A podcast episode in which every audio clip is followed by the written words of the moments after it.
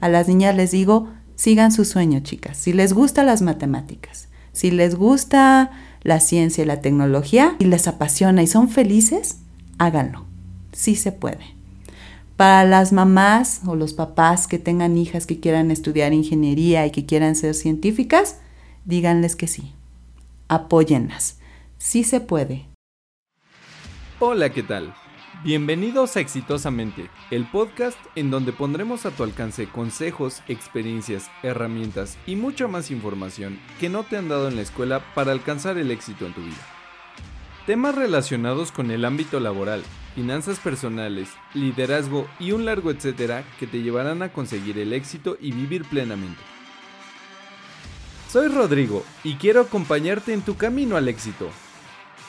Habiendo dicho esto, ¡Comenzamos!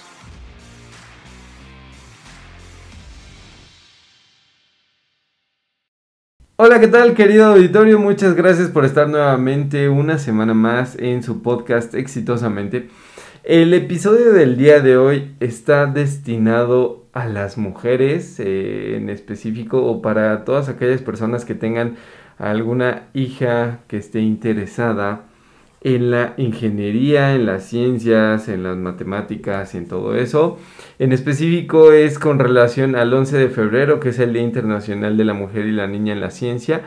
Y el día de hoy está con nosotros una invitada de lujo que es Yerly Flores, una apasionada de la ciencia, la tecnología, la ingeniería y todo aquello que tenga un reto intelectual. Yerly, bienvenida, muchas gracias. Muchas gracias Rodrigo por invitarme el día de hoy. No, gracias a ti por aceptar la, la invitación. Y bueno, cuéntame, ¿por qué ingeniería? La ingeniería siempre ha sido muy apasionante para mí, porque desde niña siempre me gustaron las matemáticas. Me gustaba ver cómo se movían las máquinas, investigar sobre automóviles, por ejemplo, o en las fábricas, ver a los robots en los comerciales o en algunos documentales en la televisión siempre me llamó mucho la atención y, surgió un sueño que consistía en armar un robot. Desde niña siempre tuve ese sueño, armar un robot y también ser maestra y ser científica. Ok, armar un robot, ser maestra y ser científica. ¿Y qué de eso has logrado? Creo que todo. A ver, perfecto, platícame, ¿cómo, cómo, ¿Cómo fue este, este inicio, este camino desde que tú descubres tu pasión o, esas tres pasiones que querías hasta que estudias ingeniería y luego cómo ha sido tu, tu proceso? Cuéntame desde un principio. Bueno, desde que era muy pequeña siempre fui una apasionada de las matemáticas y las ciencias exactas. De hecho, mi sueño comenzó queriendo estudiar física. Yo quería ser física y me gustaba mucho ver los programas de, ciencia y mm, también soñaba con estar algún día en la NASA, ser una científica en la NASA y aplicar las matemáticas en, la vida real, hacer cálculos y nuevos descubrimientos. Posteriormente eh, pasan los años, me encanta la escuela, es otra característica que, que vi que me gusta mucho estudiar, me gusta mucho aprender cosas nuevas, leer, hacer cálculos. Y recuerdo que un día, no recuerdo cuántos años tenía, pero mi papá me llevó a una universidad en México. No recuerdo si fue el Politécnico o fue la UNAM, pero un día me llevó. Me llevó, visitamos las aulas. Eh, mi papá estudió ahí, estudió en la UNAM, es ingeniero también. Y me enseñó las instalaciones, me habló de los libros, me habló de la ingeniería, y cuando yo vi las aulas, simplemente pensé, de aquí soy. Me gustó lo que vi. Pasaron los años, conforme iba creciendo, pues ese, ese sueño de hacer un robot y de ser científica se iba, eh, se iba incrementando ¿no? a lo largo de los años. Terminó la preparatoria y yo ya iba súper, súper dispuesta a estudiar una ingeniería. Entonces, Estuve investigando en varias universidades, apliqué en varias de ellas, quedé en todas. Y al momento de escoger mi carrera, tuve una charla muy interesante con un profesor de una de, las universidades y le dije, bueno, yo quiero estudiar ingeniería. Y él me dijo, ¿ingeniero en qué? Dice, porque la rama de la ingeniería tiene, perdón, la disciplina de la ingeniería tiene muchas ramas, ¿no? Quiere ser ingeniero industrial, quiere ser ingeniero mecánico, ingeniero eléctrico, ingeniero electrónico, ¿en qué quiere ser ingeniero? Entonces le dije, quiero estudiar una ingeniería que me permita hacer un robot. Mi sueño es hacer un robot. Así es que dígame qué ingeniería me va a ayudar a hacer un robot. Se quedó pensando algunos segundos y me dijo, mira, depende de qué parte quieras hacer del robot, porque el robot implica muchas cosas. Si tú quieres programar el cerebro de ese robot para que haga lo que tú quieras, pues vete a estudiar ingeniería en sistemas. Si quieres aprender o, diseñar su estructura, de qué material va a ser, cuántas piezas, qué características van a tener, pues entonces estudia ingeniero mecánico. Eh, si quieres saber acerca de eh, su mantenimiento, ¿no? Que tenga que ver con las mangueras que utiliza, la parte eléctrica o la electrónica, pues puedes estudiar ingeniero electromecánico o ingeniero electrónico. Si quieres saber un poquito más sobre el robot, que te abarque más de todo eso, o circuitería, más de circuitería, mejor dicho, pues entonces estudia ingeniero electrónico. Y dije, ok, bueno, ingeniero electrónico será. Apliqué en las universidades y comencé mi carrera como ingeniera electrónica. Ok, ¿y cómo fue el proceso con tu familia? Pues cuando yo decidí ser ingeniera electrónica, me acuerdo que esa tarde llegué a casa y, le dije a mi mamá, mamá, yo quiero ser ingeniera. Me dijo, muy bien, hija, qué bueno. ¿Y ingeniera en qué? Y le dije, ingeniera electrónica. Me miró con un poco de extrañeza y me dijo, ¿electrónica, hija? Y le dije, sí, mamá. Y me dijo, bueno, pues si te gusta la electrónica, adelante. Yo veo que es una carrera donde a lo mejor ahí va a haber muchos hombres o va a haber puros hombres ahí. ¿no te sentirías mal? Y yo le dije, no, mamá, yo quiero ser electrónica. Y si hay muchos hombres, no importa, ese es mi sueño y yo lo quiero estudiar. Así que a partir de ese momento, pues mi mamá me empezó a apoyar. O sea, mi mamá siempre, siempre estuvo ahí conmigo también. Siempre estuvo apoyándome, preguntándome. Eh, a veces se desvelaba conmigo y muy al pendiente de que, de que yo estuviera bien. Eh, mi papá me preguntaba eh, precisamente qué era lo que yo quería hacer y yo le dije, mira, pues yo quiero estudiar ingeniería electrónica, ¿no? Y él se puso muy contento, bueno, siendo ingeniero, pues, ¿qué más? ¿Qué más puede decir un papá, no? Soy ingeniero, mi hija va a ser ingeniera y además electrónica, adelante, ¿no?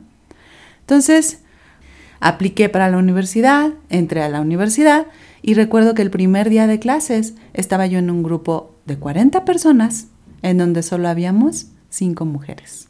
Wow. ¿Y qué se siente? O sea, ¿qué se siente estar siete veces a uno? Híjole, pues yo recuerdo que en ese momento era tanta mi emoción de estudiar la carrera que yo quería para lograr el sueño que yo quería, que no le presté mucha importancia en ese momento, ¿no? Y también al ver cinco mujeres ahí, me di cuenta de que no era la única, de que había otras, otras mujeres que querían estudiar lo mismo que yo y que a lo mejor tenían sueños similares a mí, ¿no? Entonces, pues no, no me representó mucha, pues mucho problema en ese momento, ¿no? Ok, perfecto. Y cuéntame, ¿cómo fue el proceso en la carrera? Bueno, para empezar, la electrónica es una disciplina que te demanda mucho tiempo, mucho compromiso también, mucho análisis matemático, mucho trabajo en equipo. Comencé a hacer equipos donde había puros compañeros hombres, algunas ocasiones había eh, mujeres participando conmigo. Y bueno, mm, yo creo que esto es muy en general, pero, pero a veces cuando te encuentras en un grupo, en una disciplina tan, tan complicada como es la electrónica, con un grupo de hombres, pues algunos eh, te empiezan a, decir comentarios de que no, tú no, tú no agarres este circuito, tú no lo cables, a ver, yo lo hago por ti, no te vayas a lastimar, ¿no? O algún sistema trifásico complejo, no, no te preocupes, yo armo la práctica, ¿no? Entonces, sí, sí se reciben comentarios de ese tipo, sin embargo, yo pensaba, no, es que este es mi sueño, yo quiero cablear, yo quiero ir y comprar los circuitos integrados, ¿no? Yo quiero programarlos, yo lo quiero hacer por mí misma, porque yo lo quiero aprender, porque es mi sueño, ¿no? Entonces, a lo largo de, los años en la carrera, pues tus compañeros te empiezan a ver como una persona igual a ellos, o sea, en el aspecto de que tú también puedes programar, tú también puedes cablear. Eh, había una materia que se llama sistemas eléctricos de potencia, sistemas trifásicos, donde manejas eh, voltajes y corrientes algo elevados, la mínima es de 127, máxima 220 o 440 volts. Entonces, eh, comenzamos a conectar motores, por ejemplo, y yo les decía, no, yo lo quiero hacer. O sea, si tú lo quieres hacer primero, para que yo te vea, hazlo, pero a mí me vas a dejar hacerlo también. Entonces, todo eso les empieza a causar un cambio en ellos y al final te empiezan a ver como una, una persona igual, ¿no? Te empiezan a tratar igual y esa pequeña barrera de que no, es que esta carrera es para hombres y tú no puedes, se va, pues se fue desbaratando, ¿no? Con mis compañeros. Perfecto. Y luego de, que sales de la carrera, ¿cuál, ¿cuál fue tu siguiente paso profesional o, o dentro de la ingeniería, de las ciencias? Cuando yo terminé la carrera continuaba con ese sueño de ser científica y decidí estudiar un posgrado. Entonces me inscribí en un posgrado, busqué apoyo por parte de la universidad de donde estaba y en ese momento llegaron las becas de CONACIT, que es un organismo que tenemos aquí en México que nos ayuda a, estudiar posgrados, nos financia esos posgrados. Y pues bueno, decidí estudiar el posgrado, y así lo hice en electrónica también. Fue una satisfacción muy grande terminarlo. Aprendí muchísimas cosas, incursioné en una área de la electrónica que es el control de sistemas, sistemas eléctricos y electrónicos.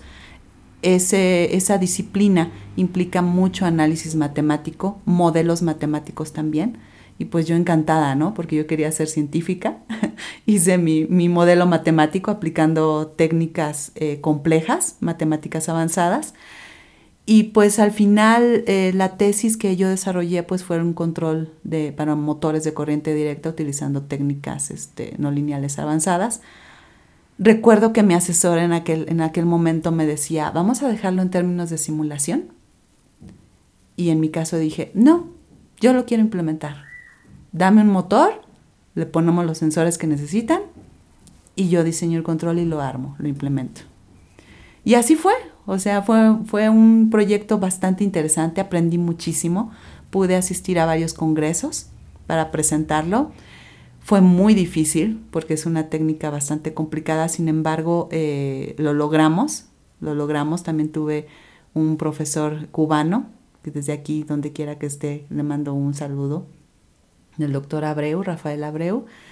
Y pues bueno, entre, entre los tres logramos ese, ese objetivo, lo presentamos en, en, varios congresos y pues ahí fue donde empecé a ser científica, ¿no?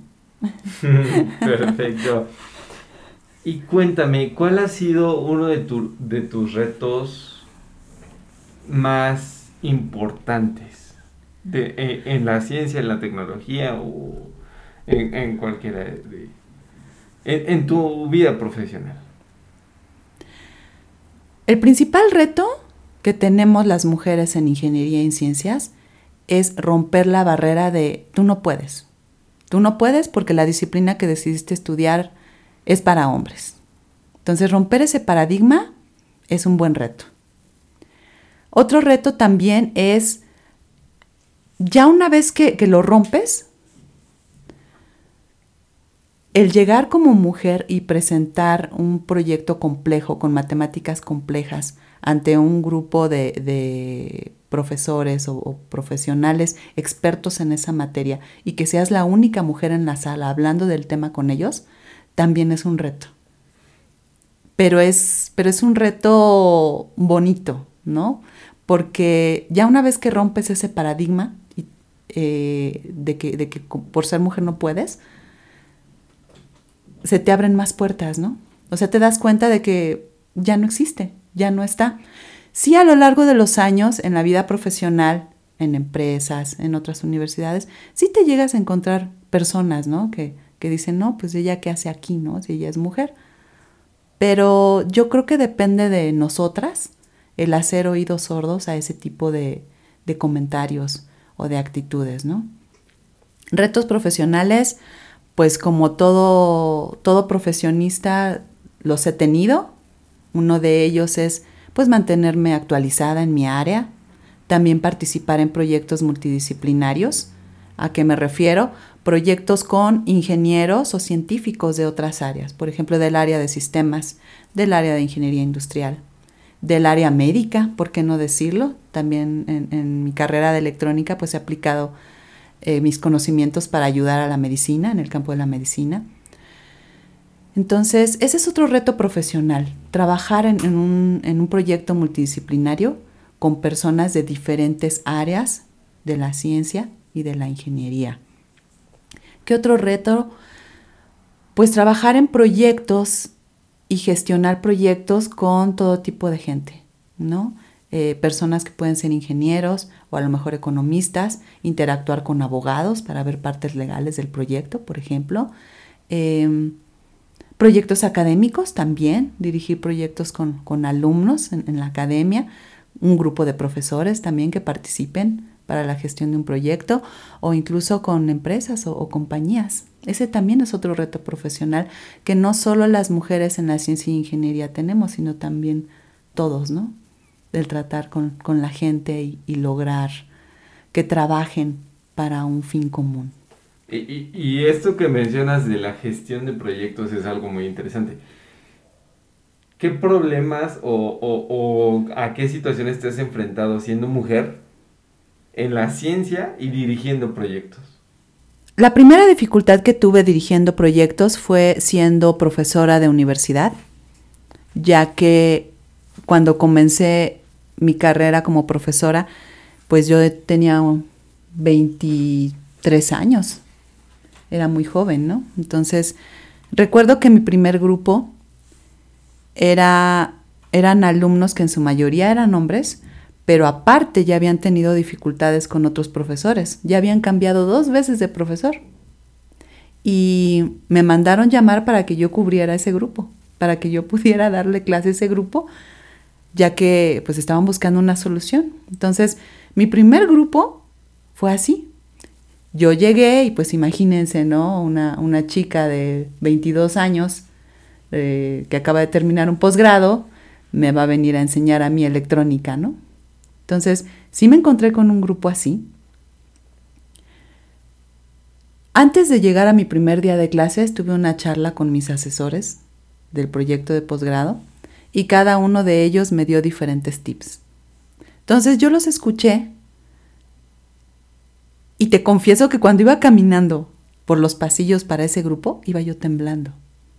Pero dije, ya estoy aquí, no importa. Han corrido a dos, a, dos este, profesores, ese grupo no, lo, no ha querido a dos profesores, me están mandando a mí, pues ahí voy, ¿no? Entonces yo iba temblando. Cuando entré, me di cuenta que en el grupo había tres mujeres y el resto eran hombres. El grupo, la materia era sistemas digitales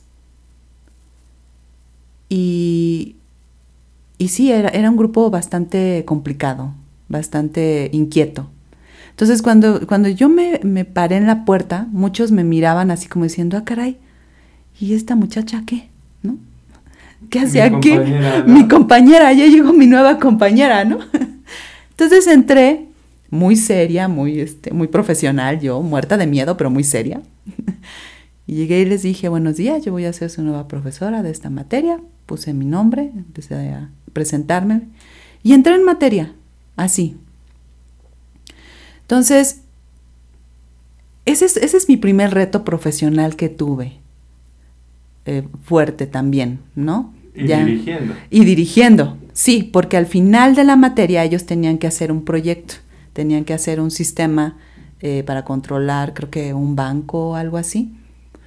Sí, creo que sí, tenían que diseñar un sistema de control electrónico para llevar el conteo de clientes en un banco, quiénes son los atendidos, los que no son atendidos, los que se fueron, etcétera. Y era un sistema eh, bastante complejo utilizando las herramientas que yo les había dado. Entonces, esa fue mi primera experiencia dirigiendo un proyecto, ¿no? Dándoles asesoría a los alumnos para lograr ese proyecto final que ellos tenían que entregar. ¿Cómo lo pude resolver? Primeramente con una buena comunicación hacia mis alumnos, estableciendo un nivel de respeto siempre con ellos, sobre todo porque en su mayoría eran hombres, ¿no? Otra herramienta que utilicé fue el conocimiento.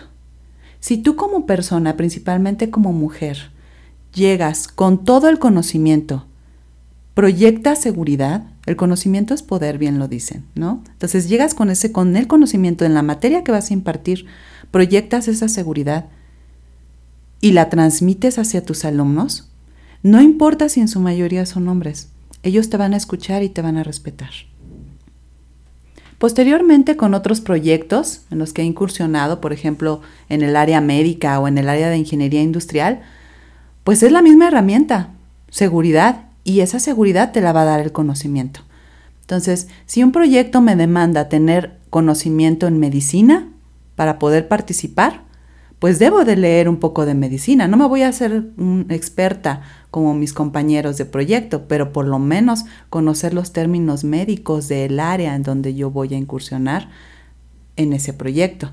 Lo mismo para otras áreas, por ejemplo en ingeniería industrial, que es donde estoy trabajando ahora, pues también leer, estudiar sobre eh, eh, ingeniería industrial, algunos términos, algunos conceptos que son importantes en el proyecto pues llegar también con, ese conocimiento, ¿no? Para poder comunicarme mejor con mis compañeros y que llevemos a cabo este proyecto y lograr el objetivo. Oye, ¿y tu robot lo construiste? Sí. sí. ¿Cómo? Fue un pequeño robot seguidor de línea que construimos en una materia y pues lo construimos desde cero. O sea, diseñamos en pequeña escala la estructura, el cableado y programamos el, controlador para que pudiera seguir la línea y pues armamos una carrera, una competencia. ¿Y tomaba decisiones? Sí, tomaba decisiones.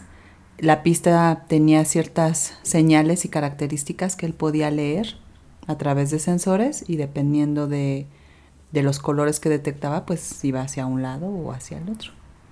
Sí, sí lo hizo. Entonces, sí, sí alcanzaste tu sueño de un robot. Sí, sí, fue un seguidor de línea en pequeña escala y luego más adelante en una materia logramos controlar un, un robot industrial con cuatro grados de libertad utilizando electroneumática con un grupo de alumnos. Perfecto. Perfecto, Jordi, muchísimas gracias. Una, una última pregunta. Para todas aquellas mujeres que quieran eh, incursionar en la ciencia, en la tecnología, en todo esto, o para aquellas personas que tengan hijas y que les vean ganas de, de entrar a este mundo tan maravilloso de la ciencia y la tecnología, ¿qué consejo les darías? Para las niñas que quieran estudiar ingeniería y que quieran estar en la ciencia, mi consejo es, sigue tu sueño. Si tú quieres ser científica, quieres ser ingeniera, en cualquier rama, no nada más en la electrónica, en cualquier rama de la ingeniería, sigue tu sueño. Busca apoyo. Hay muchas asociaciones como son Mujeres en STEM, por ejemplo, Mujeres en Ingeniería y Ciencias. Busca apoyo eh, hazte amiga o, busca mentoreo. También hay universidades que, dan mentoreo a, las niñas que quieren estudiar para poder guiarlas por el camino de la ciencia. Otro consejo que yo les doy es hagan oídos sordos a comentarios negativos. ¿A qué me refiero? Si alguien te dice, ¿por qué quieres estudiar ingeniería? Yo no sé por qué te quemas tanto las pestañas si al final de cuentas te vas a casar y ya no vas a hacer nada de eso. Eso no lo escuches. De verdad, no lo escuches. Conozco muchas ingenieras, muchas científicas que se han casado, tienen hijos y siguen siendo ingenieras y siguen siendo científicas. Entonces, si tú quieres ser ingeniera científica, persigue tu sueño. Si durante el camino decides casarte, decides tener hijos y continuar con la ciencia, hazlo, sí se puede. Requiere de mucho trabajo, mucho sacrificio, pero no es imposible. Con disciplina, con carácter y con buena voluntad, tú puedes lograr ese sueño y continuarlo. Ser profesional, puedes ser madre, puedes ser esposa, puedes ser mujer. Sí se puede. Entonces a las niñas les digo, sigan su sueño, chicas. Si les gustan las matemáticas, si les gusta la ciencia y la tecnología y les apasiona y son felices, háganlo. Sí se puede. Para las mamás o los papás que tengan hijas que quieran estudiar ingeniería y que quieran ser científicas, díganles que sí. Apóyenlas. Sí se puede. Ese paradigma de que de que de que no puedes ser ingeniera por ser mujer, rómpanlo, de verdad, rómpanlo y, van a tener grandes satisfacciones en la vida. Perfecto, Yerly, muchas gracias por compartirnos tu experiencia, tus conocimientos y tu pasaje por el área de la ciencia y la ingeniería. Gracias a ti, Rodrigo, por la invitación. He disfrutado mucho esta, charla. Gracias. Cuídate mucho. Sigan usando cubrebocas, por favor, querido auditorio. Eh, la, la cosa todavía no está tan chida. Y recuerden, si tienen alguna duda, quieren un comentario o quieren un saludo lo que sea, lo que se les venga a la mente, estoy para servirlos en Exitosamente Podcast, ya sea en Instagram o en Facebook. El episodio de la próxima semana va a ser qué hacer con tu tiempo libre, entonces para que manden preguntas, algo que quieran eh, que les conteste. Y este, sin nada más, sean felices, pasen una excelente semana, cuídense mucho y hasta la próxima.